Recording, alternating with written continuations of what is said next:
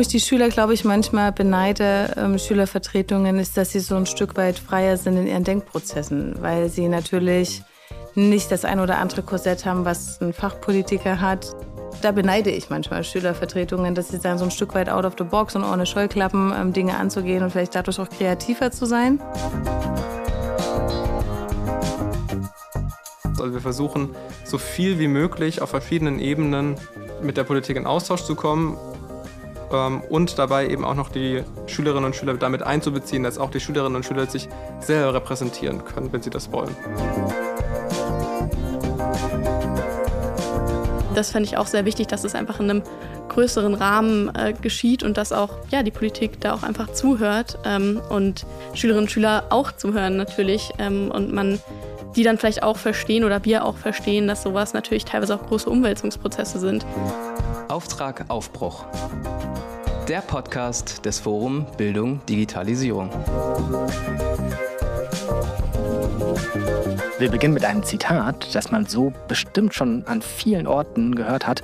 Das lautet, in bildungspolitischen Diskussionen wird so viel über Schülerinnen gesprochen, wir müssen aber auch mit ihnen sprechen. Da ist einem relativ sicher Applaus von allen Richtungen eigentlich. Nichtsdestotrotz wollen wir mal schauen, dass wir das nicht nur machen, sondern auch fragen, warum diese Forderung nicht schon sowas wie eine Selbstverständlichkeit ist. Also warum ist es sozusagen immer noch eine viel begrüßte, aber immer noch eine Forderung, dass mit SchülerInnen gesprochen wird. Das Thema heute digitale Transformation und Chancen und teilhabegerechte Bildung aus der Perspektive von SchülerInnen. Das besprechen wir mit drei Gästen. Ida Keller ist da, 18 Jahre alt, Schülerin passenderweise, bis vor kurzem auch Schulsprecherin an der Schule am Ried im Frankfurter Osten und seit 2022 Vorstandsmitglied im Stadtschülerinnenrat Frankfurt am Main. Herzlich willkommen, Ida. Hallo, ich freue mich hier zu sein. Neben Ida sitzt Laurenz Ahler, 18 Jahre alt, Schüler an der gleichen Schule, Schule am Ried, und amtierender Stadtschulsprecher im Stadtschülerinnenrat Frankfurt am Main. Habe ich es richtig gesagt? Ja, richtig gesagt. Herzlich willkommen. Dazu eine Lehrerin, die aber derzeit nicht als Lehrerin arbeitet. Katharina Günther Wünsch ist Lehrerin, war Schulleiterin in Berlin und ist seit April 2023 Senatorin für Bildung, Jugend und Familie des Landes Berlin und in dieser Funktion dann auch fast gleichzeitig, nämlich zu Anfang Mai, Präsidentin der Kultusministerkonferenz KMK für 2023 geworden. Herzlich willkommen. Vielen Dank, ich freue mich auch hier zu sein. Man kann noch dazu sagen, Katharina Günther Wünsch war jetzt nicht nur in Berlin mal Schulleiterin, sondern ich habe keine Übersicht gefunden, aber ich habe gesehen, es sind viele Schulen gewesen, auch nicht nur in Berlin, sondern weit weg, richtig? Also noch in Sachsen und Sachsen-Anhalt, aber ich war auch in Namibia und Südafrika an Schulen tätig. Wir haben uns im Vorfeld auf ein allgemeines Duzen, wie wir es in dieser Podcast-Reihe als Standard machen, geeinigt und wollen mal schauen, was wir denn tatsächlich rauskriegen können, wie wir die Perspektive von SchülerInnen stärker in den bildungspolitischen Diskurs bringen können. Wir fangen mal damit an, etwas über die Personen kennenzulernen, die, die am Tisch sind. Dafür haben wir alle Gäste gebeten, uns eine Sache oder eine Geschichte mitzubringen, die für sie für dieses Thema stehen. Wir fangen an in der Reihenfolge, wie wir uns vorgestellt haben. Ida, was ist das, was für dich für das Thema steht? Ähm, Bildungsgerechtigkeit im Allgemeinen. Also ich denke, es ist sehr wichtig, dass wir ähm, Schülerinnen und Schülern Teilhabe ermöglichen und auch einen gerechten Zugang. Ähm, das kann man eigentlich auf ganz, ganz viele verschiedene Ebenen projizieren. Aber ähm, ich bin einfach der Ansicht, dass vor allem, wenn wir jetzt auch uns das alles vor dem Hintergrund der Digitalisierung angucken, dass es immer wichtig ist, dass wir Schülerinnen und Schüler mitnehmen. Das bedeutet, dass niemand aus diesem Muster oder aus diesem System rausfallen darf ähm, oder dass wir zumindest daran arbeiten, diese Lücken zu schließen, weil man einfach immer noch sehr, sehr große Diskrepanzen ähm, bei Schülerinnen und Schülern sieht. Natürlich auch bei unterschiedlichen Schulen, die von den Standortfaktoren zum Beispiel auch abhängen oder den Schulzweigen oder den Schulformen. Ähm, aber ja, meiner Meinung nach ähm, sollten wir versuchen, davon wegzukommen, dass praktisch der schulische Werdegang ähm, ans Elternhaus einfach immer noch sehr stark gekoppelt ist und dass wir es äh, irgendwie schaffen, dass wir da als Schule dafür sorgen, dass Schülerinnen und Schüler einfach den gleichen Mittel zur Verfügung stehen ähm, und sie nicht benachteiligt oder ausgegrenzt werden in irgendeiner Form ähm, aufgrund zum Beispiel ihres sozialen Hintergrunds. Ich weiß, du hast auch einen Gegenstand, der für dich für das Thema symbolisch steht. Was ist das? Ähm, ich habe tatsächlich eine Brille mitgenommen. Also ich selbst trage keine Brille, aber ähm, ich finde, dass eigentlich eine Brille ein sehr, sehr guter Gegenstand ist, weil man eine Brille ja braucht, wenn man eine Sehschwäche hat in der Regel. Es gibt ja Leute, die haben eine leichtere Sehschwäche, so wie ich, die aber nicht unbedingt vielleicht eine Brille brauchen. Leute, die eine stärkere Sehschwäche haben. Ähm, bei Leuten, bei manchen ist es auch eher so, ja, ein Mittelding, sage ich jetzt mal. Aber eine Sehschwäche sucht man sich ja nicht aus. Sie kann aber schon als Nachteil gesehen werden, weil man einfach gewisse Dinge nicht mehr erkennt, zum Beispiel in der Schule, aber auch anderswo, natürlich im Leben, im Alltag. Ähm, eine Brille kostet aber auch Geld. Und ähm, es gibt sicherlich viele Leute, die vielleicht eigentlich eine Brille bräuchten und die sich das auch nicht ausgesucht haben, ähm, aber die zum Beispiel keine haben. Es gibt natürlich auch bei Brillen wieder viele verschiedene Modelle. Es gibt teurere, günstigere und so weiter. Und ich finde, dass das auch ein bisschen symbolisch für die Bildungsgerechtigkeit stehen kann, ähm, dass es einfach verschiedene Hintergründe gibt, aus denen Schülerinnen und Schüler kommen oder verschiedene Dinge, mit denen sie in ihrer Schullaufbahn konfrontiert sind. Und ähm, dass es aber nicht so sein sollte, dass Leute aufgrund dessen benachteiligt sind oder halt ja einfach unterschiedliche Mittel zur Verfügung stehen haben. Laurenz hat schon einen Gegenstand äh, in der Hand, der vielleicht gleich klappert. Dann hören wir Genau, auch. dann hören wir es vielleicht so ein bisschen. Das, was ich mitgebracht habe, ist äh, mein Taschenrechner, der mittlerweile ein bisschen in die Jahre gekommen ist aber ein treuer Begleiter in meinen Mathematik- und Physikstunden ist, äh, teil, teilweise leidvolle Stunden, teilweise auch Stunden der Erkenntnis. Ähm, genau, und er steht für mich irgendwie symbolisch auch für die Beteiligung von Schülerinnen und Schülern und vor allem auch für die ähm, soziale Gerechtigkeit des Bildungssystems. Ähm, das mag man vielleicht gar nicht so vermuten, aber ähm, dieser Taschenrechner, den haben wir damals in der siebten oder achten Klasse gekauft. Ähm, Schüler, äh, die Lehrkräfte haben uns gesagt, kauft euch doch den bitte, kostet 25 Euro mag man jetzt drüber streiten, ob das, ob das für jeden Schülerin und jede Schüler ähm, zu, zu, zu, kaufen ist, ob, ob die sich das leisten können. Also 25 Euro sind nicht wenig für etwas, was im Unterricht vorausgesetzt wird. Und ähm, ganz lustig, ich bin tatsächlich erst vor ein paar Wochen auf die Idee gekommen, den mitzunehmen, als mein Mathelehrer mich angesprochen hatte und meinte, ja, die Taschenrechner sind jetzt zwar noch für unseren Abiturjahrgang zulässig, aber für den Abiturjahrgang im nächsten Jahr sind die nicht mehr zulässig. Grund dafür, ähm, sie können so viel. Und ähm, ich wusste nicht ganz, wie ich, wie ich darauf reagieren soll, soll ich jetzt lachen oder weinen, ähm, weil natürlich auch den Taschenrechner Leute gekauft haben, die ihn jetzt im Abitur nicht benutzen können. Äh, das ist eine Sache von Misskommunikation, die da einfach stattgefunden hat. Und die Teile werden mittlerweile relativ teuer auf eBay verkauft, weil sie aufgrund der fehlenden Nachfrage oder der fehlenden Zulässigkeit für das Abitur auch nicht mehr produziert werden. Sprich also auch hier zeigt sich, Schülerinnen und Schüler, die jetzt zum Beispiel den Taschenrechner verlieren, jetzt in unserem Jahrgang zum Beispiel, die müssen sich dann einen neuen kaufen und müssen gucken, wie sie an dieses Modell rankommen. Oder eben ein anderes Modell nehmen. Bei Katharina Günther-Wünsch weiß ich, es ist eine Geschichte, die sie mitgebracht hat. Ja, genau. Ähm, ich habe ähm, überlegt, was hat denn eigentlich mit Schülerbeteiligung zu tun? Und ich habe mich ähm, an eine Begebenheit in meiner Tätigkeit als Schulleiterin in der letzten Station in Neukölln erinnert, hier in Berlin. Ähm, wir haben jetzt gar nicht so sehr das Problem in Berlin mit Kostenbeteiligung, weil relativ viel im Bildungsbereich bei uns kostenfrei ist. Aber ich habe mit einem schwierigen Kiez Gropiusstadt gearbeitet und ähm, die leidige Debatte, die Toiletten sind immer gesperrt. Das ist eine Frage von Vandalismus und wie gehen wir damit um? Und die Schüler haben sich zu Recht beschwert. Jeder hat so seine Bedürfnisse über den Schultag. Ähm, und dann haben wir uns aber zusammengesetzt und haben gesagt, es gibt einen Grund, warum sie gesperrt sind. Euer Wunsch ist nachvollziehbar. Wie wollen wir das Ganze lösen, wenn wir die Toilette wieder öffnen? Sind sie verstopft, sind sie verschmutzt, wie auch immer. Und das war tatsächlich ein großer Partizipationsprozess. Es sind 1300 Schüler an meiner Schule gewesen. Ähm, und wir haben gemeinsam beschlossen, wie die Toiletten auszusehen haben. Und wir haben da eine Projektwoche draus gemacht. Und ich glaube, in der Fachsprache nennt man das Ganze dann das Ownership-Prinzip. Also wie macht man ähm, die Schüler und Schülerinnen zu einem Teil, ähm, bezieht sie quasi in das Schulgebäude, in den Schulalltag mit ein. Und wir haben tatsächlich mit Graffiti, mit Künstlern diese Toiletten gestaltet. Also wir haben sie einmal komplett entrumpelt, haben sie sauber gemacht und haben sie komplett neu gemacht. Und das ist jetzt einige Jahre her und ich kann nur sagen, das läuft. Also die waren dauerhaft offen, sie waren weitestgehend sauber, so wie das mit 1300 Schülern sauber sein kann. Aber es gab halt keine Probleme mehr mit Verstopfung, Vandalismus. Und was ich damit eigentlich sagen will, ist, wenn man Schüler einbezieht, partizipieren lässt, mitgestalten lässt, mitentscheiden lässt, dann hat das einen extremen Mehrwert für das Schulklima grundsätzlich. Ich rede noch nicht mal von Bildungsgerechtigkeit, kommen wir bestimmt später noch dazu. Aber das, was es an Voraussetzungen braucht, wie, wie wohl fühle ich mich, wie aufgehoben fühle ich mich, wie gleichberechtigt behandelt fühle ich mich, da ist das, glaube ich, ein ganz gutes Beispiel, um zu zeigen, das sind so die Basics, um gut in Schule zu starten und dann das zu schaffen, worüber wir wahrscheinlich heute noch sprechen werden. Vielen Nicken am Tisch.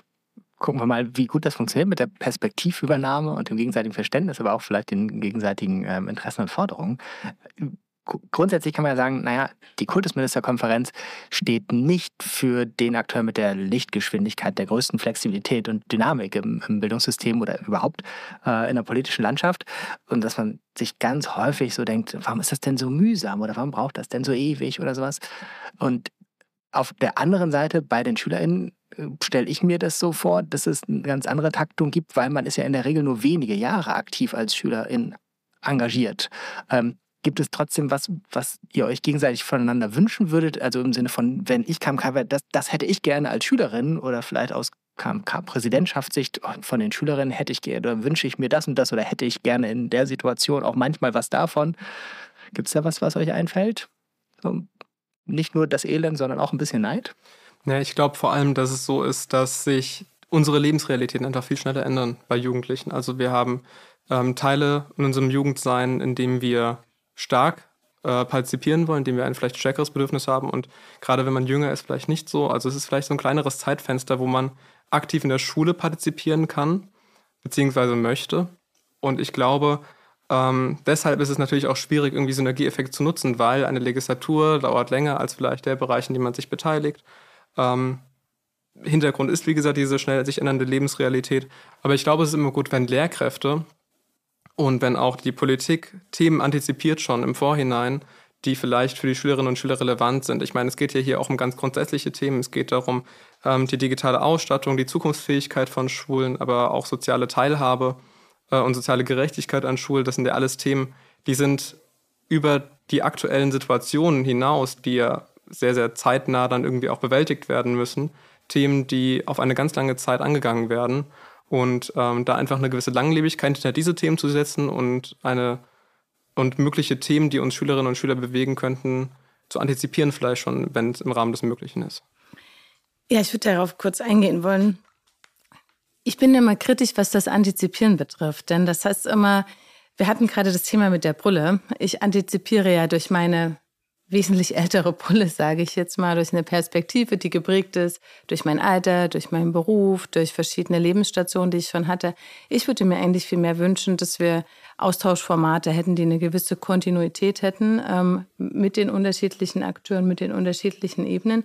Und ähm, wenn ich vielleicht auch noch eine kritische Anmerkung machen darf, neben ähm, dem Austausch, ist, dass ich gerne Forderungen hätte, die, ein, die durch eine realistische Brille geworfen worden wären. Also uns nützt es ja nichts, Maximalforderungen von beiden Seiten aufzumachen, sondern wir müssen uns ja alle irgendwie an den Realitäten immer messen lassen. Also ich nehme das Beispiel ähm, was wir immer wieder hören, die Forderung nach kleineren Klassen. Ich teile die pädagogisch inhaltlich, aber unter den realistischen Gesichtspunkten Schulplatzmangel und Fachkräftemangel ist die schwierige. Nichtsdestotrotz können wir gerne über Qualität und Entlastung und andere Unterrichtsmethoden sprechen.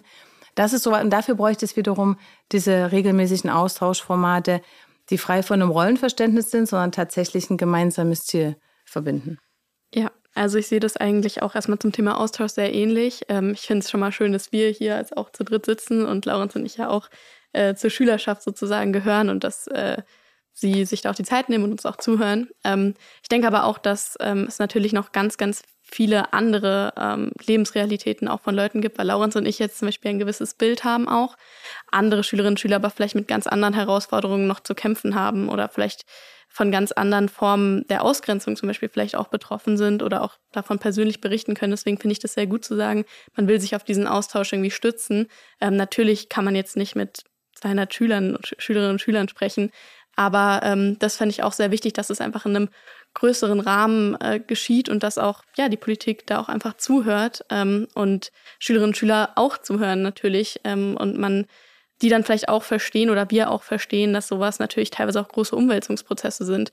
Aber ähm, dass man ja einfach ein möglichst breites Bild auch bekommt, weil meine Lebensrealität ist jetzt die eine und von vielleicht Leuten, ich weiß nicht, 50 ähm, Kilometern weiter ist es was völlig anderes und die sind mit völlig anderen, äh, anderen Problemen nochmal konfrontiert. Und ich denke auch, dass Personalmangel wie auch Lehrkräftemangel auch wirklich ein sehr, sehr drängendes Problem ist und ähm, darunter ja eigentlich ja, mehr oder weniger alle auch leiden. Schülerinnen und Schüler, ähm, Lehrkräfte natürlich auch, Eltern auch. Und ähm, ja, dass da auch Konzepte ähm, vorgelegt werden, was ja auch passiert, was ja auch ein großes Thema ist in der Politik. Aber ähm, ja, das hängt, glaube ich, mit sehr, sehr viel zusammen einfach auch. Also ähm, auch mit der Art und Weise natürlich, wie man Unterricht gestalten kann, wie man auch über diese Themen ja auch reden kann, über Beteiligung, ähm, vielleicht auch über politische Strukturen, über Forderungen, weil sowas ist ja auch was, was ja ganz oft in der Schule eigentlich entspringt. Gucken wir, was diese Forderung im Einzelnen ausmacht. Also in einem Interview, das Ida Keller für das Forum Bildung Digitalisierung schon mal gegeben hat, hat sie gesagt, es muss Priorität werden, Hürden abzubauen und Schülerinnen die gleichen Chancen zu ermöglichen. Fangen wir da vielleicht mit einer Einschätzung von Katharina Götterwünsch an. Ähm, inwieweit kann denn Bildungssystem dieses ganz, ganz große Themenfeld tatsächlich bearbeiten, was ja für Fragen und Aufgaben einer ganzen Gesellschaft auch steht? Wir müssen erstmal die Frage beantworten. Ich gebe dir mal Ida zurück, welche Hürden sie konkret meint. Also das würde ich ganz spannend finden, weil ich glaube, da kann ich dann auch ähm, dezidiert drauf eingehen. Also ich finde zum Beispiel, ein gutes Beispiel ist ähm, die Corona-Pandemie gewesen, ähm, dass es einfach ganz unterschiedliche Bedingungen gab, unter denen Schülerinnen und Schüler zum Beispiel gelernt haben. Ähm, das fing schon an mit zum Beispiel einem zurückgezogenen Raum oder halt auch mobilen Endgeräten, die man halt eben nutzen kann, die auch von der Schule leider nicht flächendeckend zur Verfügung gestellt werden konnten. Ähm, natürlich ist es eine Situation in Corona, die sich niemand ausgesucht hat. Aber ähm, ich denke schon, dass man da an den Schulen sehr große Diskrepanzen einfach sieht, wie gearbeitet wird. Und ähm, dass es natürlich einen Unterschied macht, wenn man zum Beispiel von Haus aus schon äh, ja sozusagen rangeführt wurde, auch mit Technik äh, zu arbeiten oder vielleicht auch mit einem iPad arbeitet oder Tablet oder Laptop, wie auch immer. Und ähm, vielleicht andere Schülerinnen und Schüler, die sich bewusst dazu entscheiden, das nicht zu tun, vielleicht auch manche, die sich das aber nicht leisten können oder die gar nicht die Kompetenzen praktisch äh, ja, an die Hand gegeben bekommen haben und für die das dann einfach ein Stück weit erschwerter ist. Genau. Und auf der anderen Seite haben wir natürlich auch noch äh, die Lehrkräfte, die ja auch nicht drauf, niemand war ja auf die Corona-Pandemie vorbereitet. Und ähm, das hat sich leider in den ersten, mindestens mal im ersten Jahr auch gezeigt, dass wir es nicht wirklich hinbekommen haben, diese fehlenden ähm, Erfahrungen und, und diese fehlende, dieser fehlende Umgang mit digitaler Technik, ähm, dass wir den ausgleichen konnten im ersten Jahr. Es ähm, nicht nur, dass natürlich auch die psychische Erkrankung bei, bei Jugendlichen, bei Kindern dramatisch in die Höhe geschnellt ist, ähm, was wahnsinnig beunruhigend war und was auf diese eben Zurückgezogenheit auch und auf die Enge, die man teilweise hat, wenn man in großen Familien war, jetzt gerade in Städten wie Berlin, aber auch bei uns in Frankfurt, ist, ist natürlich auch der Wohnungsmarkt die, die Frage, wie viel Platz habe ich zu Hause und Ida hat es schon angesprochen, natürlich ähm, ist, Frage, ist die Frage, wie können Schülerinnen und Schüler mit der Technik umgehen, aber genauso auch Lehrkräfte. Also auch die Lehrkräfte, die teilweise älter, älter waren, ähm, konnten mit den ganzen neuen Systemen nicht umgehen. Wenn ich eine Lehrkraft habe, die super damit äh, klarkam und, und die mir die Arbeitsblätter am besten digital ausfüllbar hochgeladen hat, dann war das super. Aber es gab halt auch Lehrkräfte, die wussten auch nicht, wie sie damit umgehen können.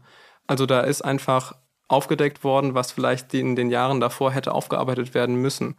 Ähm, ich finde es schade, dass wir mit der Corona-Pandemie erst dann wirklich angefangen haben oder dies, diese, diese, diese Drastigkeit und die Notwendigkeit ähm, uns allen vor Auge geführt wurde, ähm, unsere Schulen endlich mal gut digital auszustatten. Es wurde davor zwar gemacht, aber es ging zu langsam.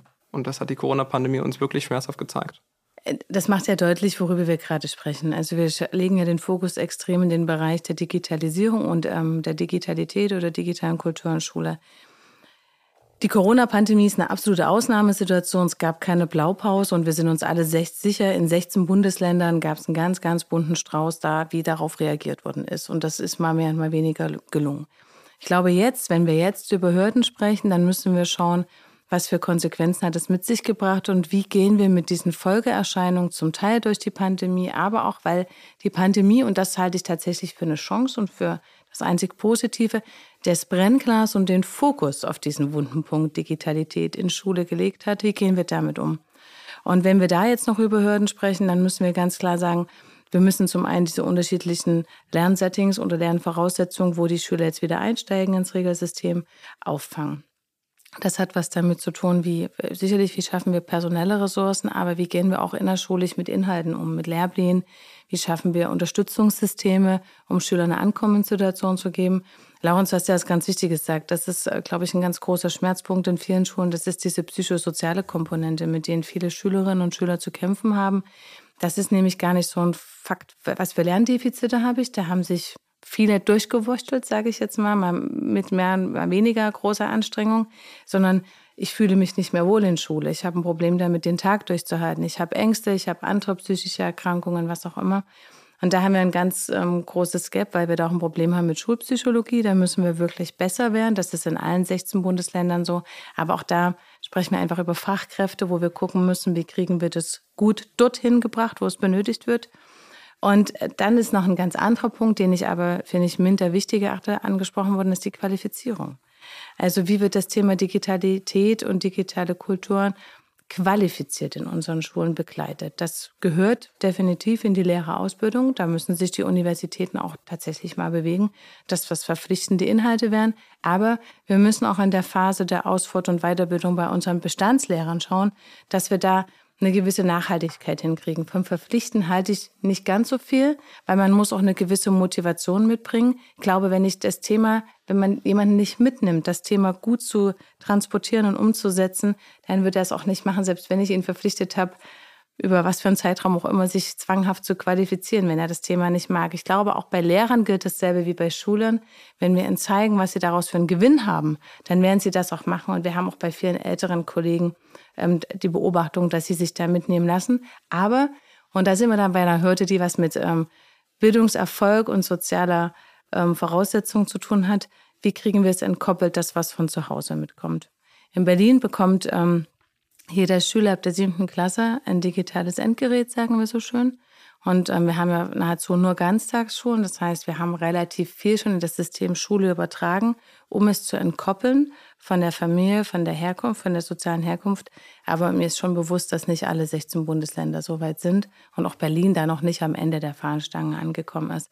Aber das ist einer der Schritte. Wenn ich zu Hause keinen Platz habe und auch nicht die Eltern, die unterstützen können oder die Familie, dann muss es in Schule passieren. Dafür braucht es das Gerät, den Raum und das qualifizierte Personal vor Ort. Und das sind die drei Gelingensbedingungen, wo sich alle 16 Bundesländer auch verpflichten müssen und wo die KMK am besten mit einem zweiten Digitalpakt auch noch besser werden muss. Mhm. Kurze Einordnung für die, die äh, akustischen Geschichtsbücher. Wir nehmen auf im Herbst 2023. Das heißt, wenn man das jetzt später hört, weiß man vielleicht schon, wie das mit dem Digitalpakt weitergegangen ist. Ähm, wer weiß, wann man das hört und wie es dann ist. Aber jenseits der tatsächlich konkreten Frage, wahrscheinlich können wir uns schnell am Tisch einigen auf das Thema mit den Finanzen. Wir wünschen uns alle mehr am Tisch, freundliches Nicken überall. Kann man sich vorstellen, okay. Dann aus Schülerinnensicht, was sind denn an den unterschiedlichen Punkten jetzt Sachen, wo ihr sagt, ja, das seht ihr irgendwie, ist auf einem guten Weg und wo würdet ihr sagen, sind große Defizite? Ich glaube, was auf einem guten Weg ist, ist die, sind die Lehrkräfte. Und ähm, wie gesagt, die Corona-Pandemie war so ein bisschen, also deswegen vielleicht Verpflichtung, würde ich den Begriff trotzdem nochmal aufgreifen. Das war irgendwie eine Verpflichtung, die wir nicht umgehen konnten, die uns alle irgendwie dazu gezwungen hatten, uns mit digitaler Technik mehr oder minder äh, auseinanderzusetzen.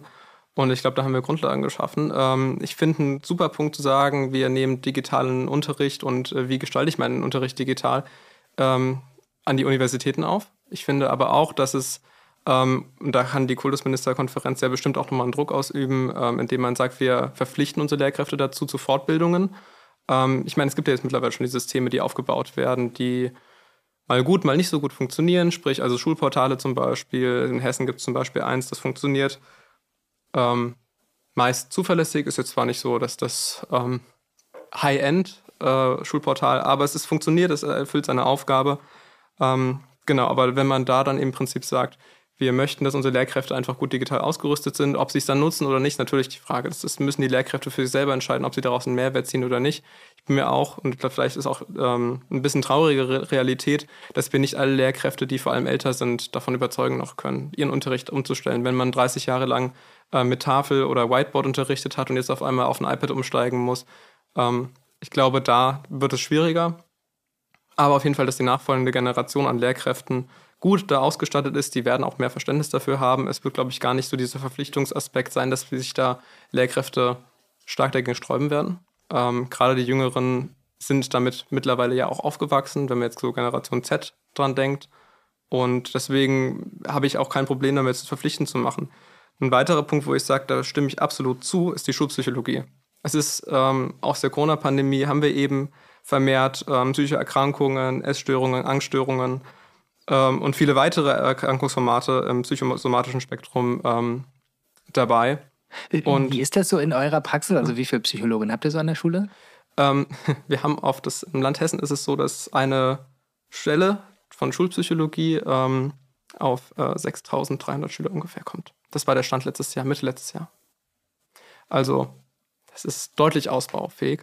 Ähm, wir als Stadtschülerenrat vielleicht noch mal ähm, so ein bisschen über unsere Arbeit.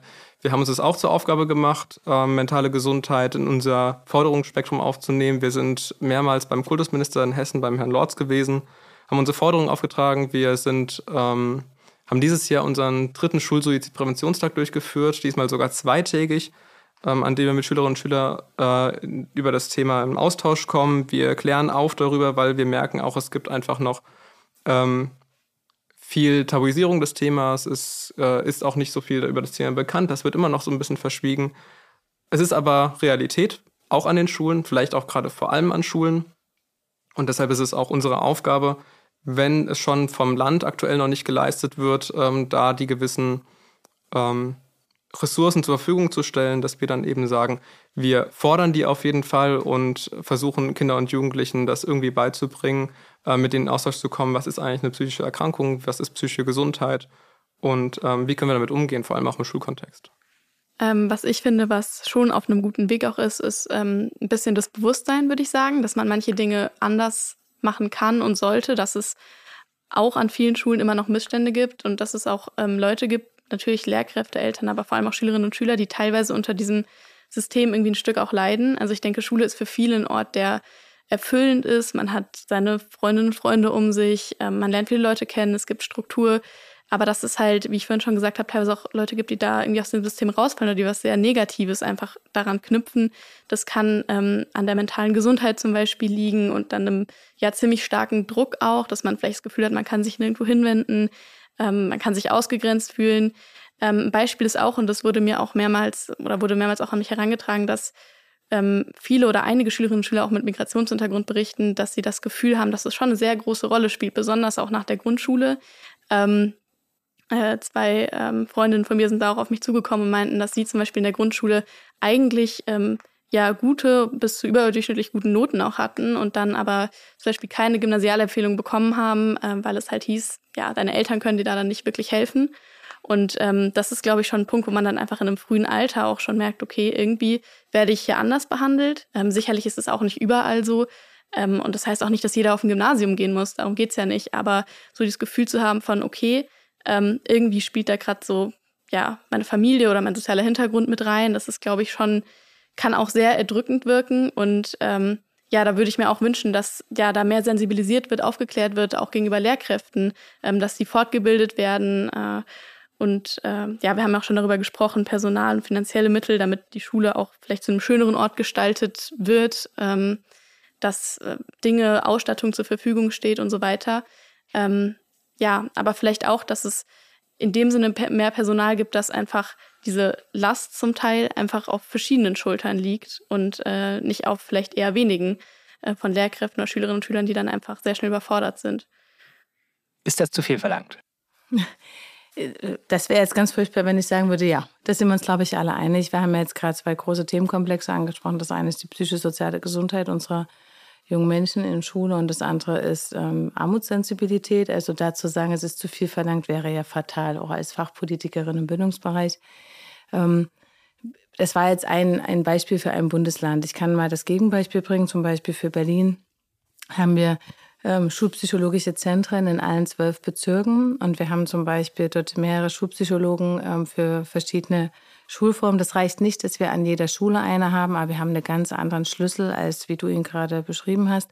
Und wir haben zum Beispiel im Rahmen des Jugendgewaltgipfels diese Stelle noch gerade noch mal sozialraumorientiert, also dort, wo es besonders brennt, aufgestockt. Also wir sind, das ist mir zum Beispiel wichtig, dass wir nicht mit der Gießkanne bei bestimmten Themen rangehen, sondern genau hinschauen, wo wird was benötigt. Denn ähm, wir haben schon sehr viel Geld im Bildungssystem. Unsere Futterung ist immer so, wir brauchen mehr Geld.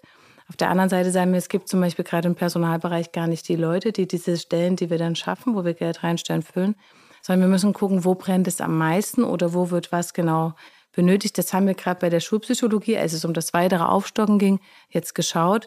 Ähm, was tatsächlich ein großes Thema ist und ganz unabhängig von der Pandemie, finde ich, nimmt das zu. Sicherlich in den Großstädten und in den Stadtstaaten mehr als in den Flächenländern ist das Thema der Armut, der Kinderarmut und der Familienarmut. Das hat unterschiedliche Gründe. Das ging los mit der Pandemie, das geht weiter mit den Kriegen, der Inflation, den Wirtschaftskrisen, die wir alle jetzt beobachten können.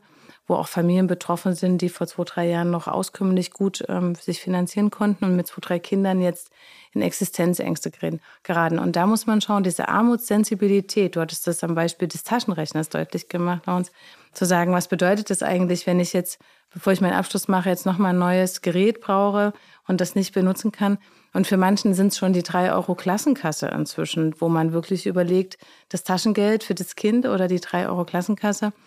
Und ähm, diese Armutssensibilität, was bedeutet das für Unterrichtsgestaltung? Was bedeutet das übrigens für Ausflüge? Was bedeutet das für ähm, Partizipation von Schülern? Kann man eigentlich noch einen Kinoausflug machen mit einer Klasse oder zum Wandertag Bohlen gehen? Ist das ein Grund, warum sich Schüler krank melden an solchen Tagen? Auch das gehört übrigens zur Qualifizierung von Lehrkräften mit dazu. In Berlin hatten wir zum Beispiel so eine Landeskommission gegen Armut, weil wir sagen, in Berlin ist allerdings auch von den 16 Bundesländern das Bundesland, was am meisten davon betroffen ist von Kindern Familienarmut. Aber erstmal das Bewusstsein, was du gerade auch beschrieben hast, Ida, was bedeutet das eigentlich? Ähm, und das macht ja auch viel mit Bildungsgerechtigkeit. Wenn ich nicht zu den Ausflügen mitgehen kann, wenn ich mich bewusst krank melde für den Museumsbesuch, ähm, für den Workshop, weil ich die 5, 7, 10, 12 Euro nicht habe, die ich an Eigenanteil mitbringen muss. Und weil ich aber auch, weil die Familie noch nicht so weit war, vielleicht die Unterstützung zu beantragen beim Amt, dann ähm, macht das was. Und ähm, so dass wir schauen müssen, wir qualifizieren Lehrkräfte, aber ich glaube auch, wir brauchen andere Teams in Schule, die da ein Auge drauf haben. Das sind Sozialarbeiter, das sind Therapeuten, ähm, das können aber auch einfache pädagogische Assistenten sein, die bestimmten Schülergruppen für ein Gespräch mal zur Verfügung stehen. FSJ Live zum Beispiel habe ich auch sehr, sehr gute Erfahrungen gemacht. Also dieser Peer-to-Peer-Ansatz, einfach nur um mal jemanden zu haben, äh, mit dem man erstmal in den Austausch kommt. Ähm, also viele Punkte, glaube ich, wo Schule zu einem Lebensort wird und wo wir wirklich auch diese Lebenswirklichkeit der Schüler annehmen müssen und Schule ganz anders nochmal ausstatten und denken müssen. Aber ich würde jetzt mal eine Nachfrage stellen. Und zwar, ist es nicht auch so, dass Länder teilweise Bildungsgerechtigkeit aktiv verhindern, wenn nicht sogar verschlimmern in ihrer Arbeit? Inwiefern? Wir haben in Hessen, ähm, das ist jetzt, tatsächlich betrifft es mich jetzt erst, deswegen bin ich jetzt erst darauf aufmerksam geworden. Ich finde es mittlerweile eigentlich nur noch eine Frechheit, dass man sowas macht. Ähm, wir haben für die Abiturvorbereitung, das gibt es fast für jedes Bundesland mittlerweile, die Starkhefte. Ähm, ich möchte jetzt überhaupt keine Werbung machen, aber das sind ähm, Abiturvorbereitungshefte mhm. mit Original-Abiturklausuren die werden abgedruckt mit eigenen, also der Stark-Verlag oder ich glaube, es ist der Stark-Verlag, ähm, schreibt dann die Lösungen rein und verkauft diese für ungefähr 16 Euro pro Heft, pro Fach. Sprich also bei uns in Hessen bei sechs Prüfungsfächern äh, kommt dann eine ganz ordentliche Summe zusammen und die Abiturklausuren werden vom Land verkauft. Und die Lehrkräfte haben zwar die Möglichkeit, um da vielleicht jetzt nochmal ein bisschen ein Zugeständnis zu machen, die Lehrkräfte haben zwar die Möglichkeit, diese Abiturklausuren herauszugeben, aber sie dürfen sie nur an ihre Schüler per Kopie in Hessen zum Beispiel verteilen. Und wenn man sich für das Abitur vorbereitet, werden diese Hefte auch immer wieder von den Lehrkräften empfohlen, weil sie einfach auch inhaltlich gut sind. Aber es kann doch nicht sein, dass wir, dass das Land zum Beispiel die Abituraufgaben verkauft nur damit sie dann an die Schülerinnen und Schüler weiterverkauft wird. Ich meine, da ist, fragt man sich doch auch, warum wird das nicht viel einfacher gemacht? Warum werden sie nicht wie in anderen Ländern, ich glaube in Niedersachsen werden zum Beispiel die Abiturklausuren, ähm, werden sie dort online hochgeladen, die kann man abrufen, die sind kostenlos. Warum ist das in den Ländern immer noch so ein Unterschied? Warum fällt es in anderen Ländern einfacher und in anderen Ländern schwerer, den Zugang zum Beispiel für die Abiturvorbereitungsklausuren so mit so einer finanziellen Hürde, die ja nicht wirklich wenig ist. Also sind wir ungefähr bei 80 Euro, 70 Euro, 80 Euro. Das ist nicht wenig. Warum muss das so passieren? Und warum sagt man nicht einfach, warum sagt die Kultusministerkonferenz nicht zum Beispiel, äh, dass alle Abiturklausuren oder alle generelle Abschlussprüfungen des Jahres, die können ja auch nicht wiederverwendet werden. Also das ist ja eh nicht so, dass, dass man sagt, ähm, wir müssen jetzt äh, zurückhalten, weil die nicht wiederverwendet werden dürfen. Warum stellt man nicht allen Schülerinnen und Schülern in Deutschland kostenlos zur Verfügung? Warum gibt es da so einen Unterschied? Die berechtigte Frage. Ich kannte den Unterschied zu Hessen zum Beispiel nicht. Und das ist ja das, was ich dann immer wieder sage. In Berlin ist das auch so. Ähm, du hattest ja gerade andere Bundesländer auch aufgeführt, die es frei zugänglich machen. Wir machen das auch so. Das ist aber das, was ich eingangs meinte mit Austausch. Also auch als KMK-Präsidentin, es gibt Dutzende, hunderte Themen im Bildungsbereich, mit denen wir uns beschäftigen, die auch alle richtig sind, dass wir uns damit beschäftigen. Aber das ist ja das, wo ich sage, da braucht es auch einen Austausch. Wenn jetzt eine Schülervertretung ähm, mit dem Input kommt und sagt, ähm, wir haben da das Bedürfnis, uns ist aufgefallen, ähm, dass es da ein Gap gibt. Zu Recht. Ich finde die Kritik vollkommen berechtigt. Dann kann man sich mit, damit beschäftigen. Also ein einzelnes Bundesland wie gesagt, es gibt so viele Themen, da hätte ich einen ganzen Katalog, der wäre so dick wie ein Telefonbuch früher. Da müsste ich Abfragen stellen in alle 16 Bundesländer. Deswegen ist der Austausch wichtig, um zu wissen, was brennt eigentlich gerade eben und was ist die Perspektive der Schüler. Und die ist vollkommen berechtigt, nehme ich gerne mit. Ja. debattieren. Vielleicht noch so eine Sache zum Austausch. Die Anfrage an den Kultusminister ist vor ungefähr einem Jahr gestellt worden, mal, warum man das nicht einfach kostenlos ausgibt. Also ich wollte jetzt gerade mal auf das Thema Austausch äh, eingehen. Ähm, die, die Aussage war, es wird, ähm, es ist doch, besteht doch die Möglichkeit, dass Lehrkräfte das weitergeben. Und damit war die ganze Sache beendet. Das war kein Austausch, sondern es war einfach nur eine formale Antwort, die, äh, die den Schülerinnen und Schülern gegeben worden ist, ähm, wo man keinerlei, wo man anscheinend auch das Problem nicht gesehen hat. Das ist meiner Meinung nach kein Austausch. Ich schreibe mal auf unseren Themenzettel, dass wir nochmal über die Prozesse des Austauschs und der Beteiligung als, als eigenen großen Block nachher eingehen können. Ähm, wir kommen ja gerade nochmal von der Frage, welche Hürden braucht es sozusagen noch äh, als ähm, konkrete Formulierung für was wir beiseite räumen wollen, als Ausgangspunkt für die Frage nach der äh, Gerechtigkeit in der Bildung. Ähm, was gibt es am Tisch noch für, für große Hürden, die wir aufrufen sollten, wo man sagen könnte, das ist eine Sache, über die nicht ausreichend diskutiert wird? Ich glaube, das ist nochmal die finanzielle Unterstützung von Familien. Und zwar, äh, man kann natürlich die, die Familien insofern lassen, als dass man Schulmittel bezahlt. Ähm, das machen ja Bundesländer auch und das ist ja auch in vielen Bundesländern mittlerweile erfolgreich, auch wenn das vielleicht jetzt erst vielleicht ein bisschen zu spät gekommen ist.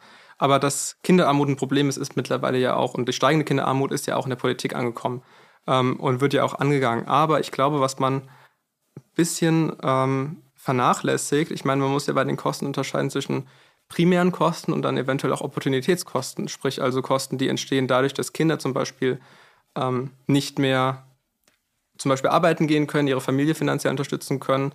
Es gibt äh, Schüler, Schülerinnen und Schüler, die früher von der Schule abgehen, damit sie ihre Familie finanziell unterstützen können. Und wie greift ein Staat sowas denn auf? Also ich meine, wenn jetzt das Kindergeld auch wieder ähm, gekürzt wird zum Beispiel, ähm, da stellt sich mir schon die Frage, wie verhindern wir das, dass Schülerinnen und Schüler früher von der Schule abgehen, weil sie zum Beispiel ihre Familien unterstützen wollen, finanziell. Und ähm, wie geben wir denen auch die Möglichkeit, zum Beispiel an einem Nachhilfeunterricht teilzunehmen? Ähm, das gibt es ja teilweise gefördert, aber nicht kostenlos.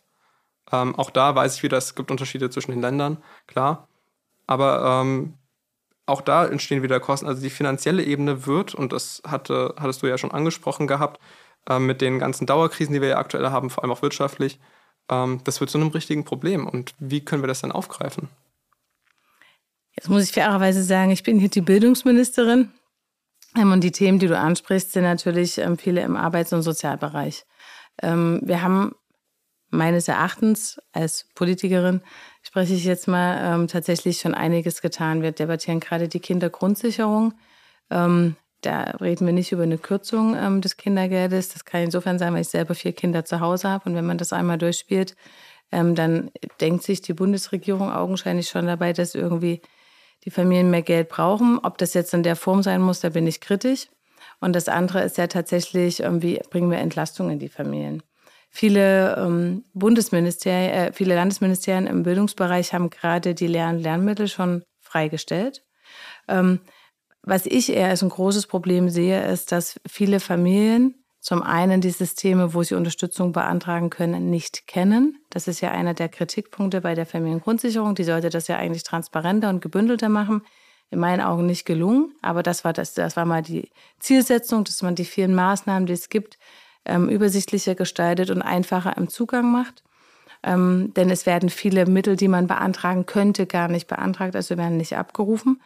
Ähm, und das Zweite ist natürlich auch die Schamgrenze. Also gerade die Familien, die in den letzten drei Jahren dazugekommen sind, das sind häufig Familien, wo beide Elternteile arbeiten gehen, zum Teil auch voll arbeiten gehen und sie trotzdem finanziell in eine prekäre Situation kommen.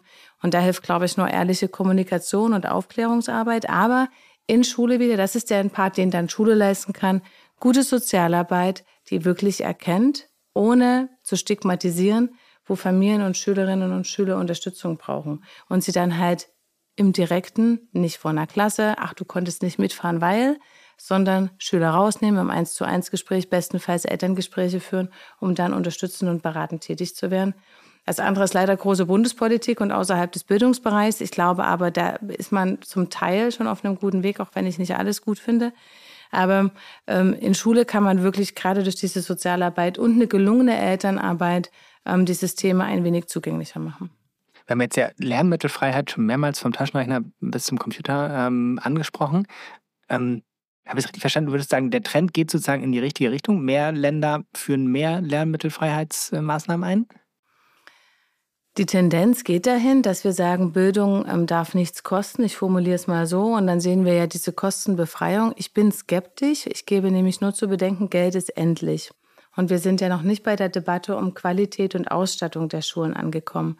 Und wenn man dann immer sagt, allen, für alle ist alles kostenfrei, muss man immer wissen, das Geld wächst ja nicht hinterher, so wie wir es kostenfrei machen. Und ich nehme nochmal ganz konkret mich als Familie, wie gesagt, vier Kinder, ich habe jetzt auch nicht wenig behaupte ich trotzdem, ich wäre bereit für die Schultickets, die Schülertickets, ähm, die, die, die Hort, sagt man ja häufig noch, also den Ganztag, meinen Anteil mit zu leisten. Trotzdem, die, die es nicht können, entlastet werden oder freigestellt werden.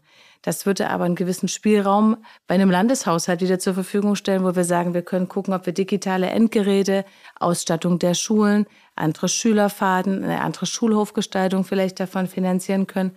Also solange Geld endlich ist, und das ist es immer in der Regel, muss man gucken, wie man es sozial gerecht verteilt. Nur diese Debatte wollte ich aufmachen. Dennoch ist der Eindruck, dass immer mehr Länder sich sehr intensiv auf den Weg machen, was bedeutet Bildungsgerechtigkeit unter dem Aspekt, dass wir auch gesellschaftlich diese Entwicklung haben, wie viele Familien geraten immer mehr in Engpässe, um zu gucken, wie kriegen wir dort trotzdem alle Zugänge gerecht und für alle Schüler gleichmaßen und gleich gerecht verteilt hin. Nicken gilt nicht. Ja, genau. Ähm, genau. Ich hätte jetzt aber noch mal eine Nachfrage. Ich meine, ja klar, es gibt Familien, die können sich das leisten. Das hast du ja auch schon angesprochen gehabt. Und es gibt Familien, die können sich nicht leisten. Aber wo ziehen wir da eine Grenze? Und diese festgesetzte Grenze kann man ja nicht mal so schnell ändern. Die kann man nicht von einem auf den anderen Tag ändern. Setzen wir die Grenze bei den finanziellen Mitteln? Setzen wir die Grenze äh, dabei, wo, ähm, wo die Kinder und äh, Schülerinnen und Schüler auf die Schule gehen? Also wo, wo unterscheiden wir dann auf einmal, wer kriegt Unterstützung und wer kriegt keine Unterstützung.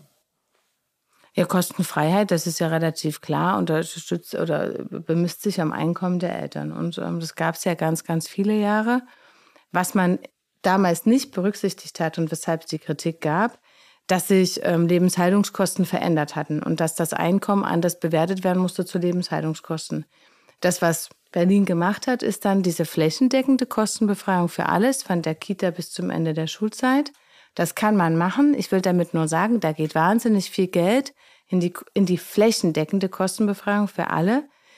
Und weniger Geld bleibt für Bildungsqualität, also für Maßnahmen, wo wir sagen, wir wollen Schulen individuell ausgestalten. Wir wollen sie auf den Weg ähm, der Digitalisierung bringen. Wir wollen Austausch möglich machen. Wir wollen partizipative Strukturen schaffen und, und, und. Und das muss man einfach gegeneinander abwägen. Ja? Was, was möchte man? Solange, wie gesagt, und Geld ist nun mal immer endlich. Wir brauchen auch immer Steuerzahler, die die Landeskassen voll machen. Und wir haben gerade festgestellt, dass das nicht einfacher geworden ist in den letzten Jahren. Und das muss man einfach bei den Überlegungen mit einbeziehen. Das Thema Digitalisierung kam jetzt auch schon ja mehrmals ähm, auf den Tisch und so ein bisschen könnte man fast sagen, wir haben wirklich viele Herausforderungen für eine äh, chancengerechte Bildung schon ohne Digitalisierung. Stellen wir uns eine andere Welt vor, in der es Digitalisierung nicht als Thema gäbe. Ich glaube, wir hätten genug Baustellen. Ist Digitalisierung vielleicht gar nicht so groß und man könnte sagen, Schule kann das auch erstmal zurückstellen, sollte erstmal die anderen Probleme alle lösen? Glaube tatsächlich, dass wir an dem Punkt nicht mehr ähm, abwägen können. Das sind beides Themen. Also die Schulen müssen gut ausgestattet sein, Schulen müssen Orte sein, an denen sich alle wohlfühlen und gleichzeitig Digitalisierung. Wir hätten es vielleicht ein bisschen, ähm, also oder beziehungsweise ein bisschen entschlacken können, hätten wir schon früher angefangen, die Digitalisierung vorzubereiten an den Schulen. Wir wären vielleicht jetzt auch schon an dem Punkt, aber hätten vielleicht nicht so viele Mittel über eine so kurze Zeit investieren müssen. Und ich glaube, ähm, wir sind einfach an dem Punkt, dass wir nicht mehr sagen können, entweder oder, sondern es, muss beides passieren. Und ähm, das liegt nicht nur daran, dass das so ein Druck von außen ist, aber es ist einfach auch so, dass wir das in unserem Leben später brauchen werden. Und diese Digitalisierung ist auch, kann auch ein Weg zur Chancengleichheit sein. Das muss man vielleicht auch mal dazu sagen. Also Digitalisierung bzw. die Möglichkeit, ähm, digital zu lernen, ähm, bietet zum Beispiel Schülerinnen und Schülern, die zum Beispiel nicht gut Deutsch können, ähm, zum Beispiel die Möglichkeit, auf in ihrer Muttersprache sich Sachen übersetzen zu lassen. Es geht darum, ähm, vielleicht dann auch nochmal ähm, auf eine andere Möglichkeit, also vielleicht ähm, visuell zum Beispiel oder auditiv zu lernen. Da gibt es ja auch verschiedene Lerntypen und so. Und das sind nur kleine Punkte. Also wie gesagt, es muss natürlich eine Grundvoraussetzung geschafft werden. Ähm, und ich sehe, dass das tatsächlich passiert. Also digitale Endgeräte, Stichwort, ähm, das passiert. Könnte gern noch schneller gehen, aber es passiert. Und sobald wir diese Voraussetzungen haben, Schulen auch mit WLAN ausgestattet haben, äh, flächendeckend und wirklich auch so, dass das WLAN gut funktioniert und wir nicht ähm, bei jedem kleinen Videostream oder so ähm, fünf Minuten warten müssen, bis es geladen hat. Ähm, solange wir das dann als Grundvoraussetzung haben, glaube ich, können wir auch uns auf den Weg begeben zu sagen, Digitalisierung ist unsere Chance, eventuell auch Bildungsge äh, Bildungsgerechtigkeit besser durchsetzen zu können. Ja, ich sehe das eigentlich ähnlich wie Laurenz und ich denke auch, dass ähm, die Digitalisierung auch ein Stück weit ja unvermeidbar ist. Ich meine, wenn wir uns anschauen, äh, ja, wie die Zeit halt vergeht und was wir mittlerweile vielleicht für Maßstabe haben oder auch Veränderungen in unserer Gesellschaft ähm, in Bezug auf Digitalität, dann ähm, finde ich das auch als, also ja, für die Schule, sage ich jetzt mal, als zentralen Ort, wo ähm, ja, junge Menschen täglich ein- und ausgehen, sehr, sehr wichtig, aber vor allem auch denen eine gewisse Medienkompetenz mit an die Hand zu geben. Ähm, gerade jetzt in solchen Zeiten, ähm, ich meine, auch gerade wenn wir uns zum Beispiel Kriege oder ähm, Konflikte überall auf der Welt anschauen, was auch Social Media mittlerweile für eine Rolle da drin spielt, ähm, dass man teilweise so viel sieht und gar nicht mehr entscheiden kann, vielleicht was möchte ich sehen oder wozu, wofür entscheide ich mich bewusst, es zu sehen, was sehe ich einfach ähm, und auch wie das uns beeinflusst. Ähm, zum Beispiel, dass man auch Quellen checkt, dass man lernt, einfach auch damit umzugehen ähm, oder auch, wie man damit umgehen kann, wenn man merkt, dass es einem selber ernsthaft zum Beispiel auf die Psyche schlägt. Und ähm, das ist zum Beispiel ein Beispiel halt mit Social Media, ähm, was ich einfach sehr, sehr wichtig finde, an, an Schulen dann auch zu sagen, okay, wir setzen uns auch mit den Herausforderungen auseinander, wir setzen uns auch damit auseinander, was es einfach für junge Menschen bedeutet. Ein Umbruch, den es ja, also so in der Form früher noch nicht gab.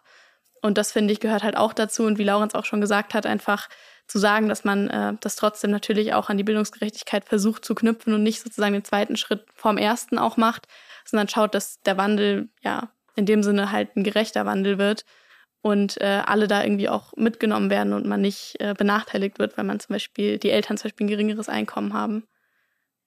Gibt es in KMK-Diskussionen beim Blick auf Digitalisierung nur diese Wahrnehmung, dass es noch eine zusätzliche Baustelle oder auch die Wahrnehmung als Hilfe bei der Umsetzung von Chancen- und Teilhabegerechtigkeit? Also gibt es da sowas wie einen, einen chancenorientierten Blick, dass Digitalisierung auch Teil der Lösung sein kann? Ja, schon eine ganze Weile. Also die KMK beschäftigt sich seit einigen Jahren auch schon vor der Pandemie mit dem Thema Digitalisierung. Gibt es auch schon seit 2019 verschiedene Positionspapiere zum Thema digitale Bildung und digitale Kultur in den Schulen. Und ähm, ich gebe ähm, sowohl Ida als auch Lauren total recht, es ist nicht mehr die Frage, ob es geht nur noch darum, wie und ähm, wie schnell tatsächlich. Ähm, denn wir haben ähm, gerade im Bereich Digitalisierung ja eine hohe Dynamik drin. Ich nehme nochmal ähm, das Schlagwort der KI. Ähm, hat ja gerade auch im letzten Schuljahr extrem Fahrt aufgenommen durch ChatGPT und andere Systeme. Ähm, äh, auf beiden Seiten übrigens, sowohl bei Pädagogen als auch bei Schülern. Ähm, die einen eher freudig strahlend, die anderen mit einer gewissen Skepsis und Irritierung, wie sie damit umgehen sollen, Irritation, wie sie damit umgehen sollen.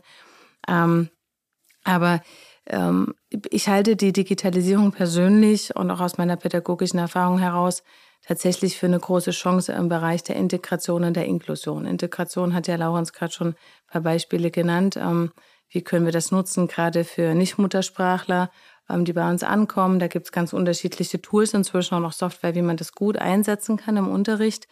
Ähm, und aber auch bei der Inklusion, also wie, wie gut gelingen kann es zum Beispiel für autistische Kinder ähm, digital über bestimmte Sequenzen im Unterricht zu unterrichten. Wie gut können wir Sprachdifferenzierung über digitale Sachen machen. Und dann bietet uns die Digitalisierung auch tatsächlich im Fachkräftemangelbereich noch eine, eine Chance, nicht die alleinige, aber eine, wir haben in Berlin zum Beispiel das Modell des hybriden Lernens im Oberstufenbereich, also in der Sekt 2, wo wir sagen, wir lernen, wir legen Kurse zusammen. Also wir haben eine Gruppe analog vor Ort, schalten eine zweite Hybrid dazu und lassen sie von einer Lehrkraft unterrichten. Ähm, das ist ein Stück weit auch eine Vorbereitung auf das, was in möglichen Universitäten auf ähm, zukünftige Studentinnen und Studenten warten kann. Das hat was mit eigenverantwortlichem Lernen zu tun, ist aber auch eine Chance, was andere Länder wie Dänemark und Neuseeland schon seit vielen Jahren praktizieren. Ja, die zum Beispiel den muttersprachlichen Unterricht, also den Fremdsprachunterricht durch Muttersprachler machen lassen, die gar nicht im Land vor Ort sind, geschweige denn im Schulgebäude, sondern ganz woanders. Also ich sehe da mehr Chance als ähm, Hinderung. Aber das, was Ida sagte, wir brauchen natürlich die Rahmenbedingungen, um drinnen dann auch dieses schöne Bild zu malen, von dem wir gerade alle so gesprochen haben. Ich habe jetzt mal eine kurze Rückfrage. Ähm, dieser Hybridunterricht in der Oberstufe, das ähm, finde ich eine schöne Idee. Ähm, funktioniert auch gut in der Praxis. Funktioniert, das mag auch gut in der Praxis funktionieren, aber das wird jetzt so als was Positives verkauft. Ist das nicht eher eine Reaktion auf Lehrkräftemangel? Das ist aber eine gute Reaktion auf Lehrkräftemangel. Also das andere ist Ausfall und ähm, fachfremd unterrichtet oder minder qualifiziert, also mit 20-jährigen Studenten. Und da sage ich mir, gut qualifiziertes Personal, was halt statt einem Kurs von 15 Oberstufenschülern 28 zusammenlegt, aber dafür zwei Kurse unterrichtet, es ist eine Reaktion auf Lehrkräftemangel, aber es ist mal eine gelungene Reaktion. Aber es wird auch auf dem Rücken der Schülerinnen und Schüler ausgetragen wieder. Es gibt auch Inwiefern? Schülerinnen und naja, es gibt vielleicht Schülerinnen und Schüler, das mag vielleicht in der Praxis funktionieren, aber trotzdem gibt es Schülerinnen und Schüler, die sich damit schwer tun, das zu machen. Es wird wieder vorausgesetzt, dass Schülerinnen und Schüler ein digitales Endgerät haben, dass sie zu Hause Platz haben, ähm, dass, ähm, dass sie vielleicht in, in der Zeit dann eben auch nach Hause fahren können, also auch Stichwort Oberstufenticket, auch wenn das jetzt ein kleines Thema nur dabei ist. Aber das ist ja wieder etwas, wo Schülerinnen und Schüler Abstriche machen müssen, weil es ist einfach so, dass ein Präsenzunterricht angenehmer ist als ein Digitalunterricht und eventuell auch mehr Erfolge hat. Aber da würde ich den Ball mal zurückspielen und sagen, viele Schülerinnen und Schüler in anderen Ländern auf dieser Welt lernen schon seit vielen Jahren Hybrid und haben sich da wirklich schon viel, viel eher auf den Weg gemacht und empfinden es nicht als Belastung. Und das sind übrigens Schülerinnen und Schüler aus Singapur, aus Indien, die unsere Schülerinnen und Schüler, was die digitalen Kompetenzen und Medienkompetenzen betrifft, schon längst überholt hat, wenn wir den internationalen Studien glauben wollen und die uns zum Beispiel auch in diesen ganzen Zukunftsberufen teilweise überholen, weil sie eher gestartet sind. Ich glaube, das sind Lernprozesse. Ähm, ich möchte nicht negieren, dass es so eine Hürden gibt, wie du sie beschrieben hast, aber es ist weder ein flächendeckendes Phänomen noch ist man nicht in der Lage, diese zu steuern. Wir können ja dafür sorgen, dass die Schüler, die zu Hause keinen Raum haben, und das sage ich als die Lehrkraft, die in Gropiusstadt unterrichtet hat, wo wirklich fünfköpfige Familien in zwei Zimmerwohnungen gelebt haben, das kann man steuern, indem man halt wirklich schaut, wer hat die Möglichkeit, zu Hause zu lernen und wer nicht.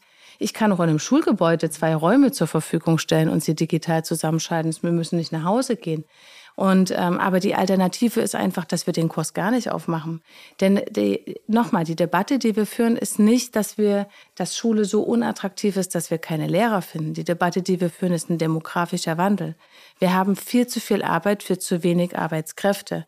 Das ist kein Phänomen in Schule, das ist ein Phänomen in allen Berufsbranchen.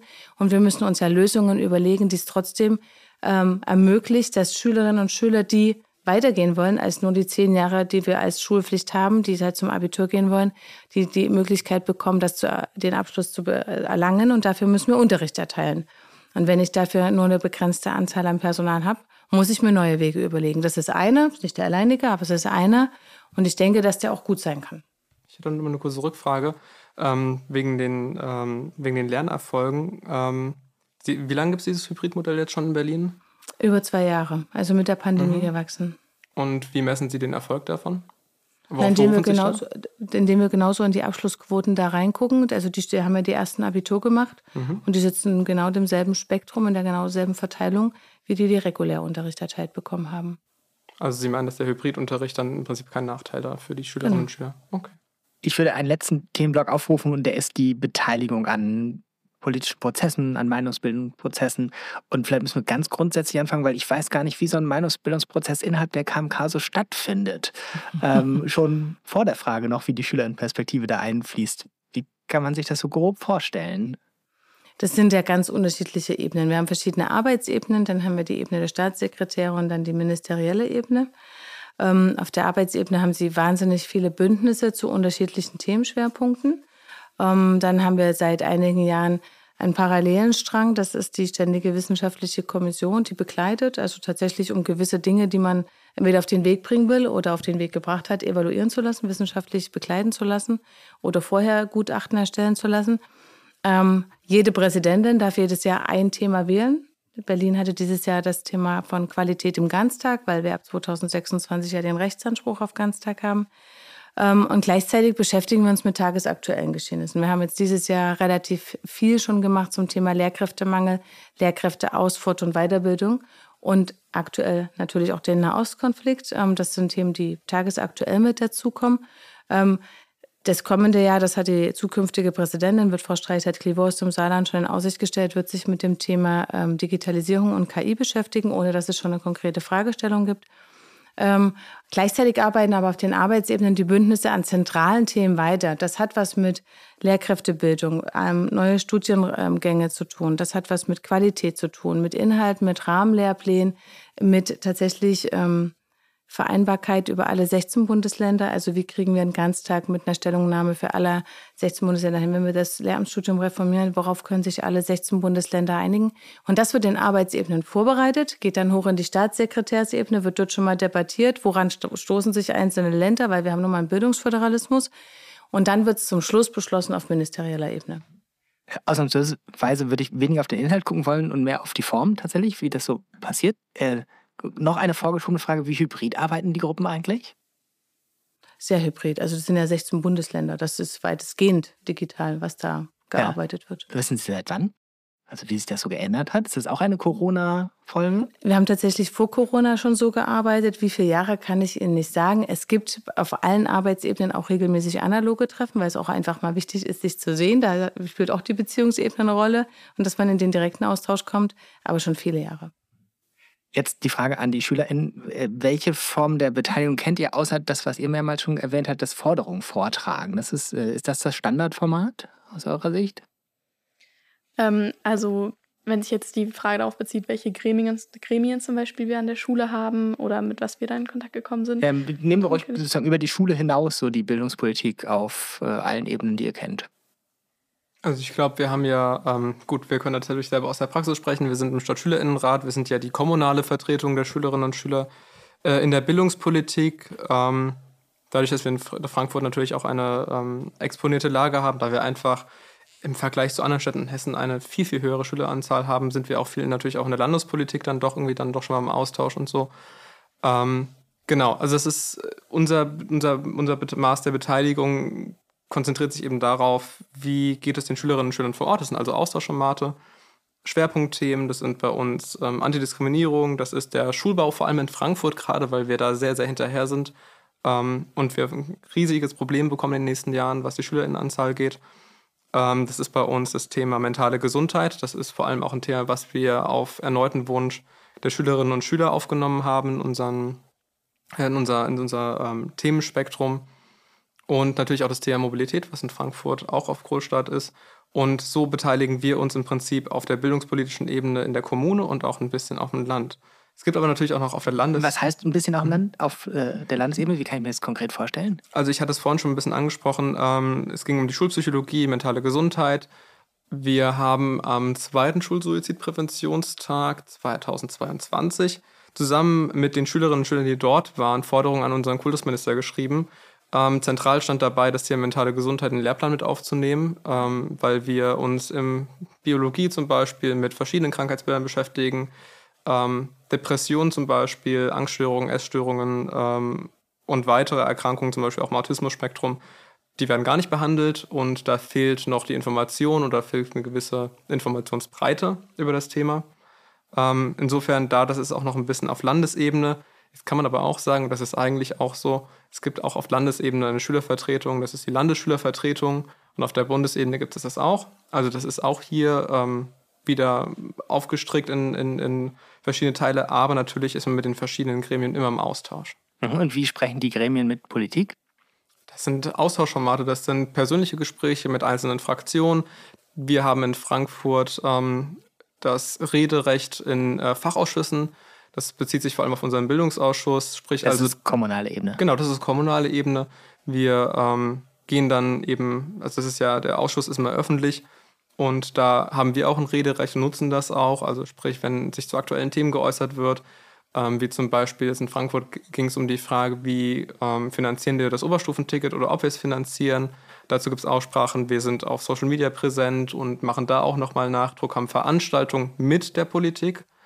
Jetzt gerade in Hessen, wir hatten die, die Landtagswahl gehabt, da gab es auch Veranstaltungen, wo wir PolitikerInnen eingeladen haben. Also ihr seid die Gastgeber der Veranstaltung. Genau. Mhm. Und äh, so sieht der Austausch aus. Also wir versuchen so viel wie möglich auf verschiedenen Ebenen mit der Politik in Austausch zu kommen, ähm, und dabei eben auch noch die Schülerinnen und Schüler damit einzubeziehen, dass auch die Schülerinnen und Schüler sich selber repräsentieren können, wenn sie das wollen. Klappt das gut? Ich würde sagen, definitiv. Aber, und das muss man leider auch sagen, es zeigt sich auch gerade in Frankfurt, in einer Stadt äh, mit einer sehr heterogenen Bevölkerung, ähm, wo wir auch gerade sehen, dass wir soziale Unterschiede haben, dass die sozial Schwacheren immer noch das Problem haben bei der Beteiligung, immer noch davor zurückschrecken und auch strukturelle Hürden ähm, dazu eben da sind. Ja, also ich sehe das ähnlich und ich würde auch noch ergänzen, wenn man äh, Beteiligung und Beteiligungsformate zum Beispiel auf die Schule allein schon runterbricht, dass es schon Möglichkeiten gibt, sich zu engagieren, aber dass auch das wieder sehr, sehr von der Schule zum Beispiel abhängt. Allein die Frage, ob man eine ähm, aktive Schülervertretung hat, wie ernst man genommen wird von der Schulleitung, von Lehrkräften und so weiter. Ähm, so, ich kann sagen, aus meiner Erfahrung auch als Schulsprecherin, dass es, dass ich äh, glücklich darüber war, dass wir auch eingeladen wurden zu den Gesamtkonferenzen, zu den Schulkonferenzen, also dass man auch wirklich, ähm, also was uns ja auch zusteht, gesagt hat, okay, kommt äh, in zum Beispiel die Ausschüsse, die Gremien und so weiter und tragt vor, was euch beschäftigt, weil ich glaube, dass das äh, immer eine gute Sache ist, nah an Schülerinnen und Schülern zu sein und somit irgendwie vielleicht auch ein Stück weit aufzufangen, was sie einfach beschäftigen, was sie für Probleme wahrnehmen. Und das finde ich sehr wichtig. Das zieht sich jetzt dann natürlich nochmal über die Schulebene halt auch hinaus. Ähm, Landesebene, Bundesebene und so weiter, Stadtschülerinnenrat, ähm, ist ja auch ein gutes Beispiel dafür, wie sowas dann ja praktisch noch weitergetragen werden kann. Aber auch da denke ich einfach, dass es halt auch eine Frage ist, von wie viel Zeit habe ich, wie viel Kapazitäten habe ich, mit was für anderen Sachen äh, habe ich vielleicht in der Schule zum Beispiel schon zu kämpfen. Vielleicht auch, ähm, es gibt Schülerinnen und Schüler, die sagen, ich weiß gar nicht, dass wir eine SV haben, ich weiß gar nicht, dass ich mich da und da engagieren kann. Also es ist bei uns äh, schon öfter passiert und äh, da kann man sich dann ja auch die Frage stellen, okay, ähm, wie schafft es vielleicht die Schule oder auch das Bildungssystem, das an diese Leute eben auch heranzutragen und auch zu sagen, okay, vielleicht gerade die, die sagen, ich habe dafür eigentlich, ich habe da kein, gar kein so großes Interesse dran oder vielleicht auch gar keine Zeit oder Kapazität oder was auch immer, mich da noch zusätzlich zu engagieren, aber genau an diese Leute vielleicht trotzdem irgendwie heranzutreten, äh, um einfach ja aufzufangen, was die beschäftigt, was deren Lebensrealität ist, weil äh, ja es einfach wichtig ist, ähm, dass es nicht ja in so einer Blase stattfindet, finde mhm. ich. Auf welchen Wegen kommt das in KMK-Diskussionen an? Also ich war letztes Wochenende beim Bundesschülerkongress und ähm, war da auch eine ganze Weile ähm, und bin auch in der Vergangenheit tatsächlich immer, wenn ich gefragt worden bin, überall hingegangen. So kommt es an zunächst, also indem man tatsächlich einfach fragt, einlädt, kommuniziert. Ich finde immer, Kommunikation ist ähm, das Einfachste. Ähm, jetzt kann ich nur für mich sprechen erstmal, dass ich das in der Vergangenheit auch schon sehr rege und intensiv betrieben habe auf allen Ebenen. Ich habe auch in der Kommunalpolitik mal angefangen auf Landesebene und ähm, jetzt auch auf KMK-Ebene. Ähm, jetzt hat Laurens ja zu Recht gesagt, selbst in der Schülervertretung haben wir irgendwie eine homogene Zusammensetzung. Heterogen. Aber also die Schüler sind heterogen, mhm. aber in der Schülervertretung selber, so habe ich zumindest ah, ja. die mhm. Aussage mhm. verstanden, sind es dann mhm. doch immer wieder, ich versuche es mal ganz polemisch zusammenzufassen, der klassische deutsche weiße Schüler, Schülerin, die sich da wiederfindet und weniger die Vielfalt, die wir vielleicht im Klassenzimmer sonst vorfinden. Und da kann ich auch nur sagen, da muss auch eine Schülervertretung, Schülervertretung an der Schule sich ein Stück weit selber disziplinieren und sagen, sorge ich dafür, dass die Zusammensetzung gemischt ist. Dann nochmal, also ich habe insgesamt an acht Schulen gearbeitet und ich habe zum Beispiel nicht überall, aber auch Schulen erlebt, die sich selber in ihrer Geschäftsordnung der Schülervertretung es sich zur Regel gemacht haben, ähm, eine Zusammensetzung zu haben, eine Parität zwischen Männlein Weiblein, aber auch tatsächlich zwischen ähm, Muttersprache Deutsch oder nicht deutscher Herkunft. Das kann man ja selber für sich herausfinden. Ähm, es ist ja auch häufig die Forderung nach Frauenquoten zum Beispiel, dann aber schon wieder im Wirtschaftsbereich oder an anderen Ebenen. Da kann man jetzt davon was halten oder auch nicht, aber man muss natürlich auch die Schüler ermutigen, ähm, da mitzumachen, die, die vielleicht auch neu zugezogen sind, ähm, sich ein Stück weit zu, zu partizipieren, ähm, aktiv zu werden. Denn ich glaube, die Erwartungshaltung ist falsch, dass wenn Schulleitung sagt, wir wollen das, also welche Schulleitung will das auch nicht, dass das breite, dass die breite Masse vertreten ist und das Abbild der Schüler, aber da reagieren ja Schüler auch nicht drauf, also äh, durch die Ansprache der Schulleitung. Was mich irritiert hat, ist eher die Aussage, dass man nicht eingeladen wird, weil das ist in nahezu oder in allen Schulgesetzen in allen Bundesländern verankert, dass Schülervertretungen ähm, zur Gesamtkonferenz, zur Schulkonferenz verpflichtend mit einzuladen sind. Und gerade in der Schulkonferenz auch in ganz, ganz vielen Bundesländern inzwischen paritätisches Stimmrecht haben, also gleichberechtigte äh, Mitglieder sind. Und Schulkonferenz ist das höchste Gremium. Da wird entschieden, wie, was für ein Profil, was passiert mit den Finanzen. Also viele wichtige Dinge im Schulalltag werden da entschieden. Und da sind Schülervertretungen in allen Schulgesetzen mit vorgesehen. Ähm, ja, dazu würde ich sagen, ähm, ja, genau. Und das ist auch, glaube ich, der, also oder mit einer der Gründe, warum wir da jetzt in unserer Schule auch immer dabei waren oder eingeladen waren. Es ist trotzdem so, dass es nicht an allen Schulen so läuft. Also da haben wir auch über den Stadtschülerinnenrat Frankfurt stehen wir eigentlich ständig im Austausch mit anderen SVen auch mhm. und das weicht einfach total ab. Also wie schon gesagt, es gibt da Schulen, die da, ja, ich sag jetzt mal, top ausgestattet sind, die vielleicht auch eine super engagierte SV haben und die sich dann vielleicht auch nochmal verstärkt über diese Themen Gedanken macht, die zum Beispiel auch sagt, okay, wir haben die Kapazitäten dafür Werbung zu machen, vielleicht auch Leute anzusprechen. Aber dann gibt es halt wieder ganz andere Schulen, wo die SV sich praktisch eigentlich völlig selbst organisieren muss, vielleicht aus, weiß ich nicht, fünf, sechs Schülerinnen und Schülern besteht, was es halt einfach nochmal deutlich schwieriger macht. Deswegen, ich finde auch, dass ähm, es die Aufgabe der SV selbst ist, dann auch auf andere zuzugehen, auch zu sagen, so, wir beschäftigen uns jetzt damit, dass möglichst viele Schülerinnen und Schüler hier repräsentiert sind, hierher kommen, dass es irgendwie offen ist.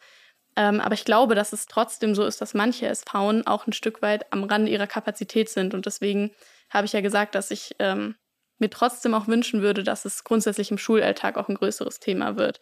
Natürlich Aufgabe der SV, klar. Ähm, es ist ja auch das Gremium selbst, was das ja möchte aber auch, dass es einfach ein bisschen grundsätzlich eine größere Rolle spielt an der Schule, ähm, dass man da einfach vielleicht auch zusammenarbeitet, wo wir jetzt auch auf viele Lehrkräfte gestoßen sind, die das total begrüßt haben, die gesagt haben, ja, wir nehmen das irgendwie auch mal auf oder reden darüber oder es heißt plötzlich, okay, wir haben wieder eine aktivere SV, ihr habt den und den Wunsch, dann geht doch mal zu der SV und äußert das da, anstatt dass es halt irgendwo verloren geht auf dem Weg. Und das ist schon was, was ich auch so wahrgenommen habe. Ähm, aber wie gesagt, was trotzdem zum Teil einfach sehr abweicht auch. Mhm. Wir haben jetzt der zwei Ebenen. Das eine ist, wie können sich mehr unterschiedlichere SchülerInnen an Prozessen innerhalb von Schulen beteiligen und dann auch, wie kommt sowas sozusagen, wie, wie sagt man, sickern durch nach oben äh, in KMK-Entscheidungsprozesse. Äh, gibt es auf einer der Ebenen Erfahrungen, ob digitale Medien da mehr ermöglichen oder erschweren oder verändern in diesen äh, Prozessen?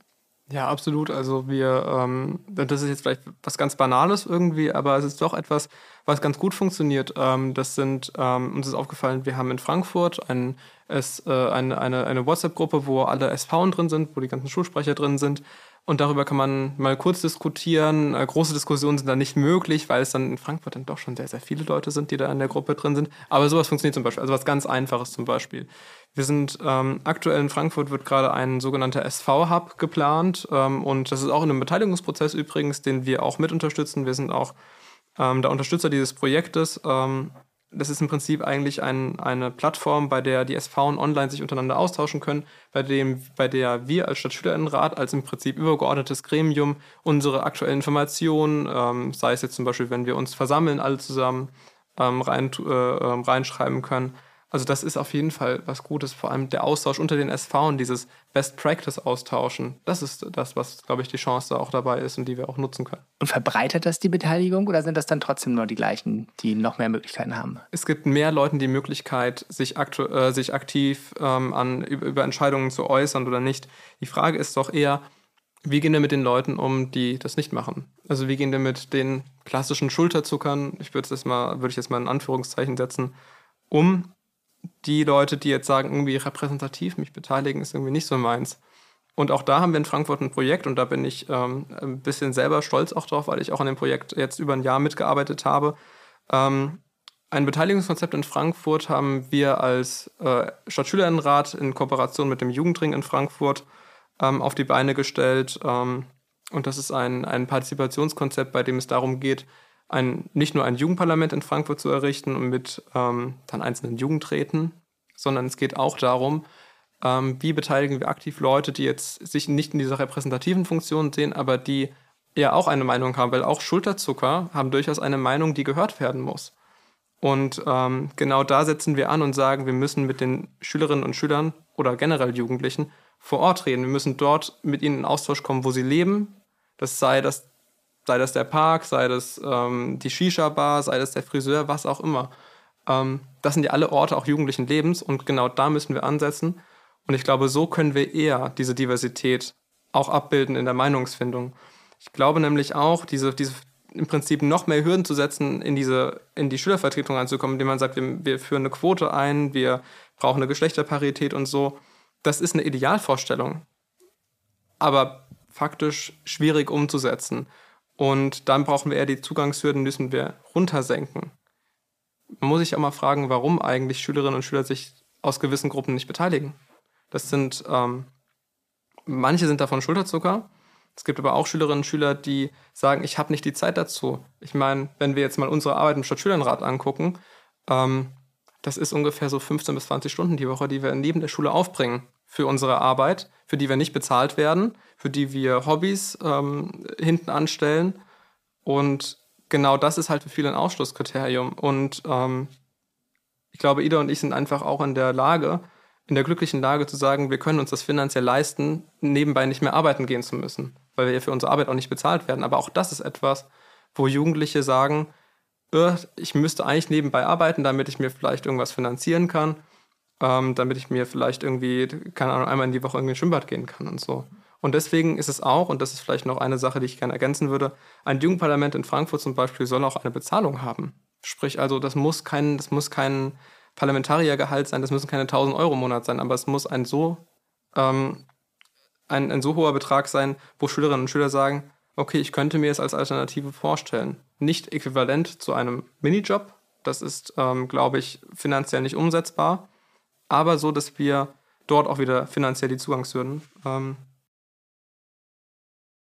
Wie sieht es in der KMK aus mit digitalen Medien in der Beteiligung? Kann man dann einfach sagen, wenn da die 16 zusammensitzen, können sie sich dann noch online eine Schülerstimme dazu holen? Ich wüsste nicht, was dagegen spricht. Ähm, tatsächlich hatten wir auch am Wochenende im Bundesschülerkongress ähm, rein dieses Zeitfenster. Also wann tagt die KMK und wie realistisch, rein operativ und administrativ ist es eigentlich im selben Zeitpunkt Schülerinnen und Schüler dazu zu holen, ähm, nahezu ausgeschlossen, um es auf den Punkt zu bringen. Und da sollte man sich schon die Frage stellen, ist diese digitale Schalte nicht eine Möglichkeit, trotzdem da in den Austausch zu kommen. Ähm, wir haben ja, ich hatte es gesagt, auf der Arbeitsebene kommen ja auch nicht 16 Bundesländer zusammen utopisch, so oft wie die tagen und sich abstimmen müssen und Dinge besprechen müssen. Das ist auch hybrid oder rein digital. Und warum sollte es nicht mit Schülerinnen und Schülern gehen? Also mit Schülervertretungen an der Stelle. Vollkommen, vollkommen klar. Das ist möglich. Können wir uns in ein, zwei Jahren nochmal angucken, äh, wie das passiert ist. Ich hätte gerne noch Abschlussworte äh, für die Runde. Ähm, die ähm, vielleicht so ein bisschen auch jetzt äh, versuchen wir nochmal einen Perspektivwechsel. Also meine Frage an äh, die SchülerInnen wäre, hättet ihr gerne mehr Arbeitsgruppen, Unterarbeitsgruppen, ähm, ein großes Sekretariat, das ist organisiert und bezahlte Arbeiten dafür? Oder hättet ihr gerne andere Dinge, die eine KMK hat und die ihr nicht habt? Also die finanziellen Mittel für die SchülerInnenvertretung ähm, wären echt super, weil wir eben damit auch eine gewisse Diversität ähm, zwar nicht garantieren können, aber deutlich erleichtern können.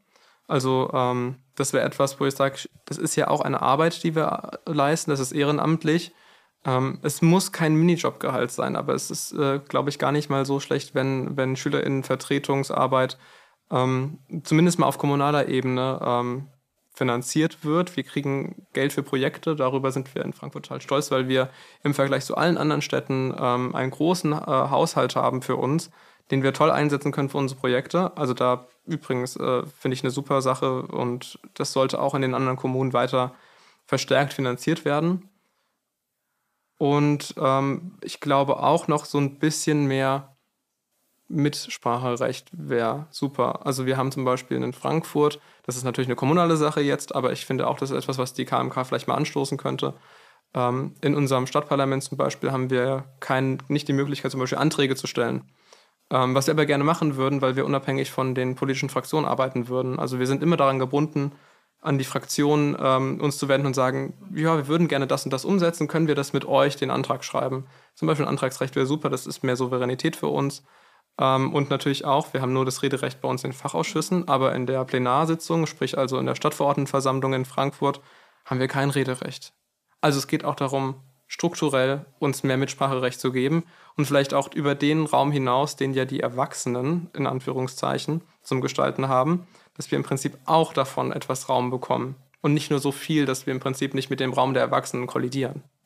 Ja, also ich sehe das wie so oft auch recht ähnlich wie Laurenz. Ähm, würde mir auch einfach eine sehr starke Zusammenarbeit wünschen. Ähm, wurde jetzt ja auch schon mehrfach angesprochen, aber der Austausch, den finde ich wirklich sehr, sehr wichtig, dass ähm, Schülerinnen und Schülern auch einfach Platz eingeräumt wird. Und auch wenn es wahrscheinlich sehr, sehr viele Themen sind, mit denen die Politik auch sich beschäftigt und vielleicht auch ringt, sage ich jetzt mal, ähm, dass man trotzdem nicht aufhört, auch auf Schülerinnen und Schüler ein Stück weit zuzugehen, ähm, auf die Schulen zuzugehen, um eben möglichst viel Re Lebensrealität von Schülerinnen und Schülern auch aufzufangen, weil, hatten wir auch gerade schon gesagt, eben die Beteiligung trotzdem, ähm, es gibt halt gewisse Muster und äh, ja, es ist einfach wichtig, das vielleicht manchmal ein bisschen zu durchbrechen und ähm, auch an den Schulen einfach dafür zu sensibilisieren, ähm, dafür zu sorgen, dass es einfach ein Ort wird, an dem sich Schülerinnen, Schüler, Lehrkräfte, auch Eltern sicher fühlen und diese Themen, ja, denen einfach irgendwie einen gewissen Raum zu geben. Ähm, natürlich geht es auch in der Schule immer um Leistung, aber zu sagen, man kommt vielleicht ein Stück weit auch von diesem Druck manchmal weg, ähm, weil man eben anerkennt, dass es noch gewisse Baustellen gibt, an denen man arbeiten muss und äh, das schon mal anzuerkennen und daran irgendwie zu arbeiten und da möglichst viele einfach mit ins Boot zu holen auf allen Ebenen, finde ich sehr, sehr wichtig. Mhm. Katharina Günther Wünsch, hättest du gerne eine WhatsApp-Gruppe der 16 Kultusministerinnen? Oder gibt es sie? Ich überlege jetzt tatsächlich, was ich sage. Nein, die gibt es nicht. Und ich kann nur sagen, es ist unglaublich schwierig, ähm, 16 Fachminister manchmal auf einen Nenner zu bringen. Deswegen dauern die Entscheidungen in einer KMK doch hin und wieder lange, obwohl die Arbeitsebene sich manchmal einig ist. Deswegen weiß ich gar nicht so richtig, ob ich das möchte, weil es, glaube ich, ein Hin und Her gebe. Ähm, worüber ich die, worum ich die Schüler, glaube ich, manchmal beneide, ähm, Schülervertretungen, ist, dass sie so ein Stück weit freier sind in ihren Denkprozessen, weil sie natürlich nicht das ein oder andere Korsett haben, was ein Fachpolitiker hat, der ähm, Verantwortung habt ihr auch, aber wir sind anderen Regularien wahrscheinlich dann schon unterworfen. Das sind haushalterische Sachen, das sind ähm, gesetzliche Regelungen, die uns häufig sehr sperrig erscheinen und uns vielleicht an gewissen Denkprozessen von vornherein schon hindern, die, weil wir da einfach das schon ausschließen, dass das geht. Da, das ist, da, da beneide ich manchmal Schülervertretungen, dass sie sagen, so ein Stück weit out of the box und ohne Scheuklappen ähm, Dinge anzugehen und vielleicht dadurch auch kreativer zu sein. Ähm, deswegen finde ich, würde, würde ich wirklich einen guten Austausch für so wertvoll erachten, dass man ähm, nicht nur diesen Perspektivwechsel hat, sondern tatsächlich die eine oder andere Idee, die man vielleicht aufgrund seiner Brille, die man aufhat, ähm, manchmal nicht sieht. Sehr schön. Für alle, die diesen Podcast bis zum Ende gehört haben, empfehle ich zum Weiterlesen verschiedene Sachen, die wir verlinken, dort, wo wir die Podcast-Folge auch veröffentlichen. Wir haben beim Forum Bildung Digitalisierung einige Texte und Videos zu den Perspektiven der SchülerInnen. Wir haben natürlich sehr viel, was mit KMK-Entscheidungen zu tun hat, dort auch zu finden. Und wer noch einen Podcast hören will, es gibt in der ersten Staffel dieser Podcast-Reihe von Auftrag Aufbruch Folge 8. Und da geht es auch um die Beteiligung von SchülerInnen mit Hannes Kaulfersch und Marina Weißband. Also wer jetzt weiterhören will, könnte gleich da weitermachen. Ansonsten bedanke ich mich bei unserer Runde, bei Ida Keller, bei Laurenz Ahler und bei Katharina Günther Wünsch. Ich wünsche alles Gute für die weitere Arbeit und hoffentlich auf Wiederhören. Danke. Dankeschön. Vielen Dank.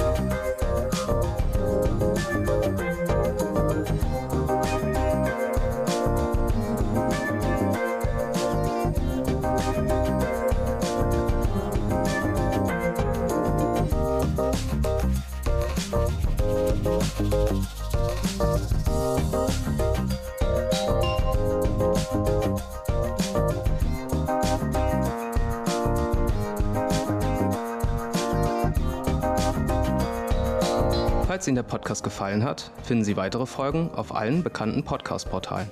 Wir freuen uns auch über Ihr Feedback und Sie können uns jederzeit gerne eine Bewertung hinterlassen. Weiterführende Informationen und Links finden Sie unter magazin.forumbd.de. Vielen Dank fürs Zuhören und bis bald.